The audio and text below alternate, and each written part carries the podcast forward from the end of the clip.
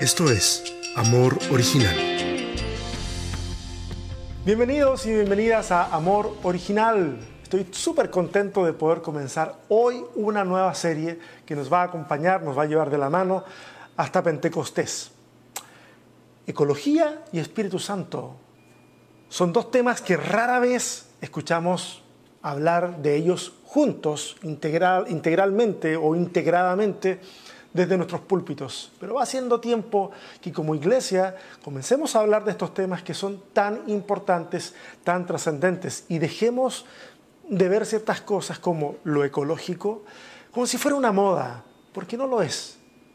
Hablar de esto y durante toda esta serie nos va a hacer pensar y a darnos cuenta que esto tiene más implicaciones espirituales de las que a lo mejor habíamos pensado. Será una serie extraordinaria y no por los oradores que van a participar, sino extraordinaria porque la temática es apasionante y porque nos lleva a reflexionar, a seguir reflexionando en nuestras casas, con la familia, con los amigos, en redes sociales. Y siempre que podemos conversar un tema, este tema se vuelve más relevante.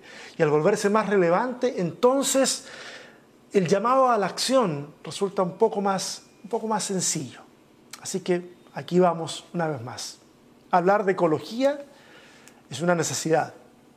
Nuestros noticieros, por supuesto, están llenos de noticias que nos dan indicadores de los niveles de seguridad, inseguridad, educación, salud pública, etc. Yo me pregunto, ¿no podríamos acaso tener información sobre las condiciones medioambientales del planeta con la misma frecuencia que recibimos la otra información? Y por supuesto no me refiero al informe del tiempo, ¿ah? ni, ni, a que va a haber restricción vehicular porque hay mucha contaminación en la ciudad. Eh, son informaciones importantes, pero no modelan en realidad nuestra conciencia medioambiental, no de manera tan profunda. Y creo que esa es una información que es tanto o más importante que las otras que escuchamos. La información que recibimos modela nuestro comportamiento, influye en la toma de decisiones, determina incluso nuestros hábitos de consumo, los lugares que elegimos para vivir, etc. Cada tanto tiempo, claro, sí, hay medidas legislativas que nos recuerdan que es tiempo de hacer algo. Eh, la invitación a reciclar más, usar menos plástico, disminuir las emisiones de gases tóxicos, etc. Pero al mismo tiempo que recibimos esas invitaciones, ordenanzas, leyes, como vengan empacadas, al mismo tiempo parece que no nos importa demasiado. Porque la tendencia de los países en vías de desarrollo y también de los desarrollados nos indica que el consumo va al alza. Y consumir más demanda más producción y más producción demanda más recursos naturales y la extracción y proceso de esos recursos naturales evidentemente afecta negativamente al ecosistema. Lo que pasa es que construimos nuestro estándar de vida y luego, si tenemos un cargo de conciencia, entonces buscamos compensar nuestras acciones haciendo algo que incline la balanza hacia el otro lado. Con el advenimiento de las tecnologías digitales y el Internet, la cosa no ha cambiado demasiado. Pregúntate, ¿qué sucede con la tecnología quedamos de baja cada tres o cuatro años, con esos televisores que como no son HD hay que cambiarlos, con esa computadora que quedó obsoleta. ¿A dónde van a parar las baterías de litio de nuestros teléfonos, el plástico de nuestros envoltorios?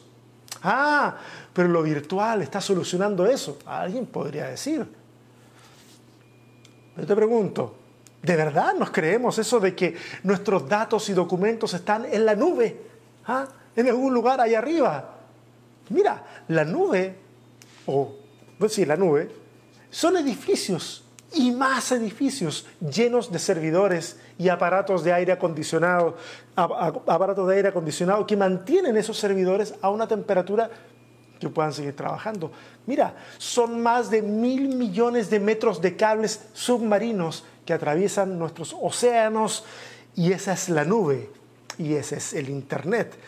El Wi-Fi, todo lo inalámbrico, no funcionaría sin alambres. ¿Sabes cuánto consume el Internet hoy a nivel mundial? Cerca del 6 10% de la energía eléctrica mundial es consumida por Internet y sigue subiendo. Ahora, ¿por qué menciono esto? Para hacernos sentir mal y que vayamos corriendo a apagar las luces o incluso que digas, ah, caray, o sea que tener este dispositivo encendido para ver amor original es parte del problema y lo apagues. no, no, es para eso. Y la verdad es que las decisiones motivadas por la culpa tienen poco alcance en el tiempo. Pueden hacernos consumir de una forma diferente por tal vez algunos días, en el mejor de los casos por algunas semanas, y a lo mejor disminuir las horas de conexión diarias, cosas por el estilo. Pero insisto, si es por culpa, eso solo dura hasta que la incomodidad nos pasa la cuenta y entonces volvemos a nuestros hábitos. Lo que estamos proponiendo en, esta serie es sentarnos, sentarnos una serie entera a hablar en términos ecológicos y en cómo esto se relaciona con la divinidad y con nuestra espiritualidad. Si nos tomamos este ejercicio en serio, entonces podremos tomar medidas realistas y sostenibles como individuos para provocar un cambio real y holístico. De la misma manera, que necesitamos crear más conciencia sobre este tema desde los medios de información masivos, también es necesario hacerlo desde el púlpito de las iglesias. He dicho muchas veces que nuestra visión escatológica nuestra visión del fin de los tiempos, de los tiempos finales, determina fuertemente nuestras interacciones. Las que tenemos, por supuesto, con el prójimo, las que tenemos con Dios y las que tenemos con el medio ambiente. Ahora, Contrariamente a lo que muchos desde la religión creen, la visión de un final catastrófico, un final de la historia catastrófico en que todo se cae a pedazos en un mar de sangre y fuego, no es la única visión escatológica que existe. Mira, te concedo que sea la más popular, pero no es la única, al menos acá en Amor Original no enseñamos tal perspectiva. En algún momento vamos a hacer una serie sobre escatología, me la están pidiendo desde hace bastante rato, lo vamos a hacer. No lo voy a hacer ahora, así que menciono esto al pasar. Este es un tema apasionante, el escatológico. Y hablando de este tema, y hablando de cómo la perspectiva escatológica determina de alguna manera lo que hago hoy, Imagínate, ¿qué, podría, qué, interés podría yo tener en el medio ambiente si creo que mi generación es la generación del apocalipsis y que sin importar mis esfuerzos todo esto va a arder como estopa? ¿Cuál sería mi motivación para un cambio? No existe ninguna motivación. Por otra parte, si dejamos las especulaciones a un lado y nos concentramos en vivir la realidad del reino de los cielos y el mensaje transformador del Evangelio, entonces no estamos en el compás de espera de aquí a la eternidad. Estamos viviendo el misterio de lo eterno hoy. Pero es el presente lo que tenemos, es el punto de inflexión en donde podemos tomar decisiones plenamente conscientes por el bien común. Ahora sí, la entrega de hoy la he titulado Una creación que gime. El mundo cristiano, en general por supuesto, tal vez en su afán de diferenciar al creador de la creación, le ha restado importancia y respeto a la tierra. No son pocos los que desde el cristianismo occidental mirarían con extrañeza si alguien osa hablar de, por ejemplo, la madre tierra. Yo recuerdo que hace un par de años las redes sociales se le fueron en picada a uno de mis amigos cuando tuiteó algo por el estilo. Él tuiteó una cosa que decía, abraza a alguien, abraza a un familiar, abraza, abraza a un amigo, abraza a un árbol. Que no se acabe tu día sin, dar un abrazo, tal vez estés abrazando a Dios. Eso fue el tweet de mi amigo las redes sociales se cayeron encima de él diciéndole cosas. Eh, nadie reparó, por supuesto, en el abrazo a un humano. Todos, bueno, o muchos, repararon en que no se pudieron contener de decir algo porque vieron que estaban asociando un árbol con Dios. Si escarbamos bien adentro de nosotros, A lo mejor pudiéramos decir que nos huele a New Age, esto de ver en la Tierra a un ser complejo. Preferimos, preferimos verla como una bodega de la que extraemos cosas o un supermercado del que nos servimos lo que nuestros apetitos dicten. Pero, ¿qué pistas podemos encontrar en la Biblia que nos digan algo diferente? Pues yo encontré algunas muy interesantes que quiero invitarles a considerar el día de hoy. Hay más, por supuesto que hay más, pero la serie tiene varias semanas, así que vamos de a poco. En el libro de Romanos, el capítulo 8, Pablo hace una exposición en la que muestra que lo material, lo corpóreo, espera la redención plena en Dios. Primero habla del cuerpo, por supuesto del cuerpo humano, y del cómo ya estamos experimentando esa redención, de alguna manera, gracias a la acción del Espíritu Santo. Eso es lo que dice el capítulo 8 a, grosso modo. Es un, es súper resumen el que acabo de hacer. Pero desde el versículo 18 se comienza a deslizar una perspectiva más amplia sobre, sobre este tema de la redención de lo material. Una perspectiva que yo considero cósmica, una que incluye a toda la creación. Les invito a leer entonces conmigo Romanos capítulo 8, versos del 18 al 22. Dice más o menos así. De hecho, considero que en nada se comparan los sufrimientos actuales con la gloria que habrá de revelarse en nosotros. La creación aguarda con ansiedad la revelación de los hijos de Dios. Pongan atención a todo lo que estoy leyendo sobre la creación. Verso 20, porque fue sometida a la frustración. Esto no sucedió por su propia voluntad, sino por la del que así lo dispuso. Pero queda la firme esperanza de que la creación misma ha de ser liberada de la corrupción que la esclaviza, para así alcanzar la gloriosa libertad de los hijos de Dios. Sabemos que toda la creación todavía gime a una, como si tuviera dolores de parto. Llama la atención profundamente que para Pablo la creación tiene características bastante personales. Va a decir que la creación aguarda con ansiedad. La ansiedad es una característica muy de personas. Dice que la creación está frustrada y esa frustración no fue por su propia voluntad. Fíjense el elemento ahí volitivo metido y asignado a la creación. Dice que la creación será librada de la corrupción y que la creación gime de dolor. Son súper interesantes las aproximaciones que tiene Pablo respecto de la creación. Pablo también, posiblemente haciendo eco del salmista, dirá que la creación es el testigo visible del Dios invisible.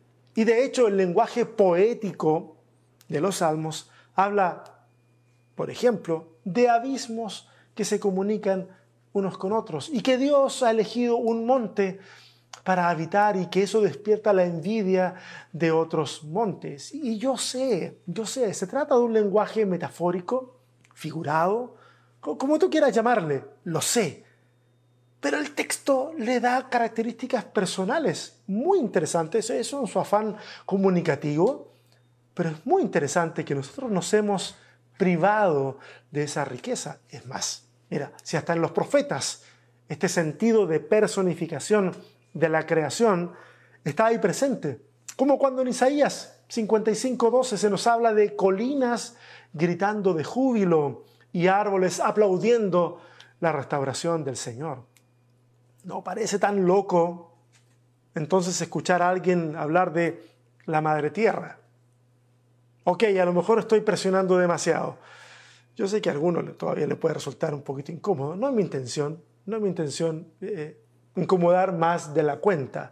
Pero, considera, no es tan terrible. El texto bíblico tiene bastantes referencias eh, de personificación cuando habla de el cosmos, de la Tierra, de lo que nos rodea. Ahora bien, esta exposición no es para intentar determinar el nivel de sufrimiento o de celebración conscientes de la creación. Lo que intento decir es que para los antiguos la tierra no era solo algo de lo que servirse. La tierra, lo creado, eran testigos de la gloria de Dios. Lo suficiente, testigos lo suficientemente buenos como para comunicar lo divino, incluso a aquellos sin acceso a profetas o a los textos sagrados de los judíos. Lo que intento decir es que se nos muestra la tierra también como la víctima de la acción humana. Pablo es capaz de observar, probablemente a la luz de los relatos del Génesis y la caída, que la tierra contiene un esplendor reprimido a causa del ser humano. Es más, Pablo se asoma al futuro y es capaz de afirmar que este plan de reconciliación de Dios incluye al cosmos entero cuando habla de reconciliar en Cristo todas las cosas, las que están en la tierra y las que están en los cielos. A mí me sorprende, no sé si a ustedes, hablar tanto del apóstol Pablo, como ustedes saben todas las peleas que yo tengo con el apóstol, pero, pero eh, la verdad que eh, a mí me sorprende la cosmovisión que tiene Pablo para hablar acerca de esto. Es muy útil para, para poder introducir el tema el día de hoy.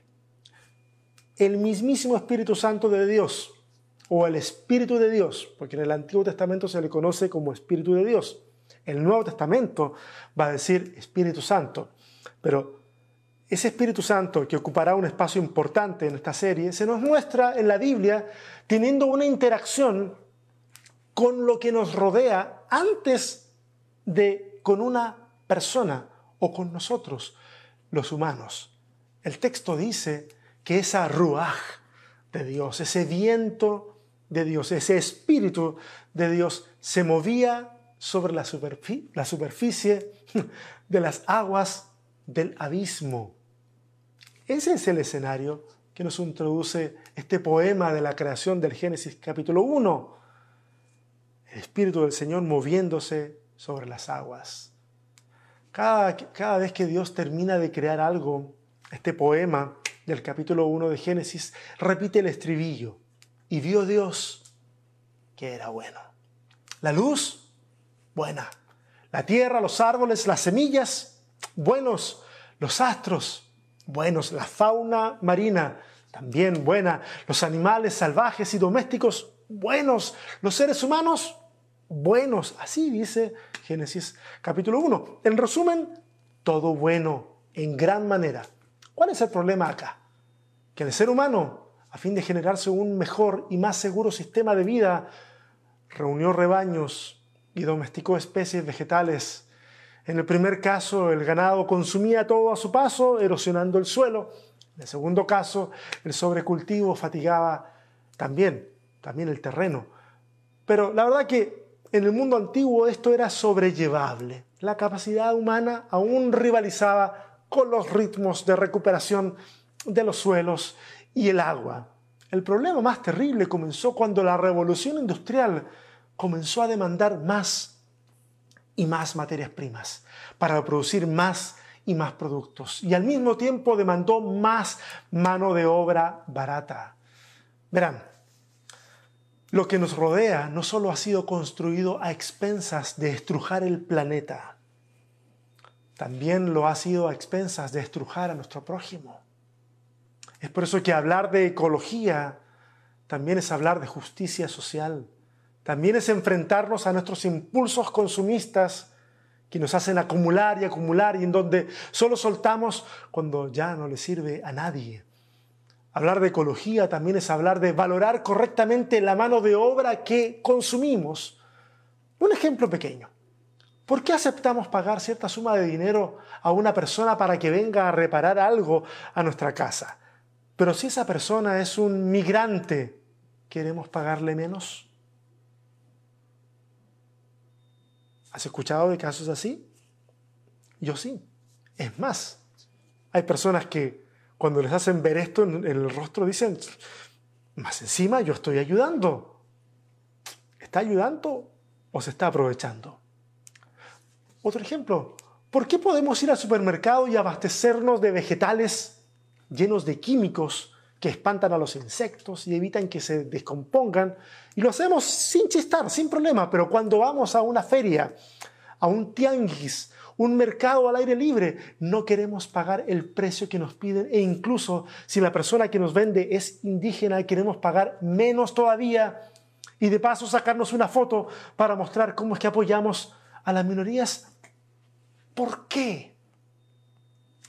Lo ecológico y lo teológico van de la mano.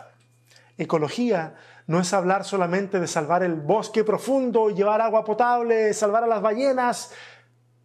Temas, por supuesto, que son muy importantes, pero también se trata de cómo las pequeñas acciones que tomamos a diario van en pro de construir sociedades más justas y menos centradas en poseer y acumular. Escúchame bien, la creación que gime es el río que se seca por la sobreexplotación de la industria forestal. La creación que gime es el sonido de las olas del mar que azotan sobre una isla de miles de kilómetros cuadrados en el Pacífico Norte. Googleala, la vas a encontrar.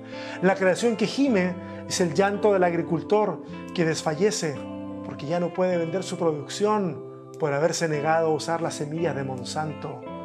La creación que gime es el suspiro resignado de un trabajador que en una fábrica en China pasa 12 horas de pie con un sueldo de miseria, pero que permite que tú y yo tengamos electrodomésticos y ropa barata.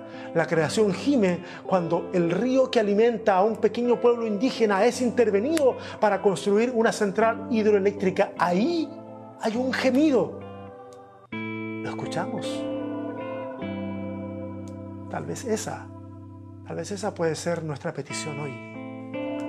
Pedirle a Dios que nuestro oído se afine a esos clamores, que esos clamores nos, nos desafíen y que podamos hacer algo por ser parte de la solución y no solo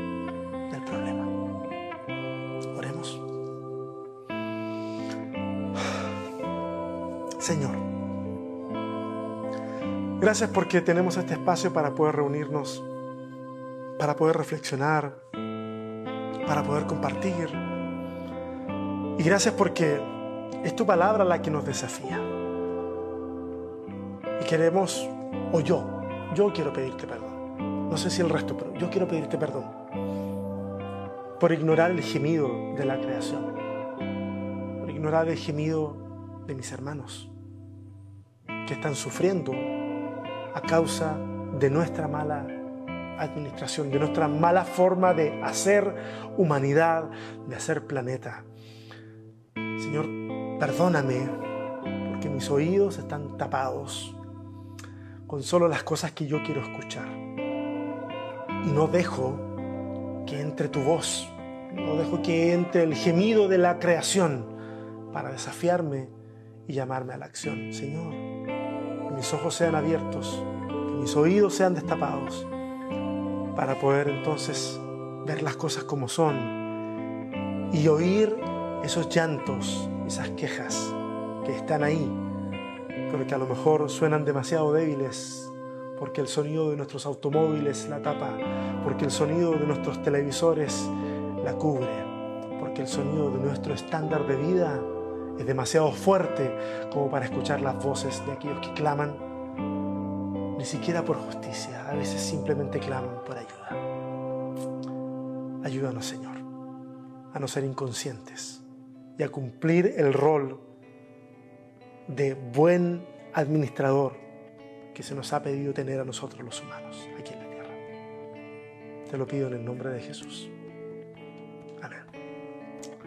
Y gracias a ustedes por detenerse un domingo más a compartir este tiempo aquí en Amor Original. Compartan esta, esta publicación con alguien que seguramente le va a ser de mucha utilidad.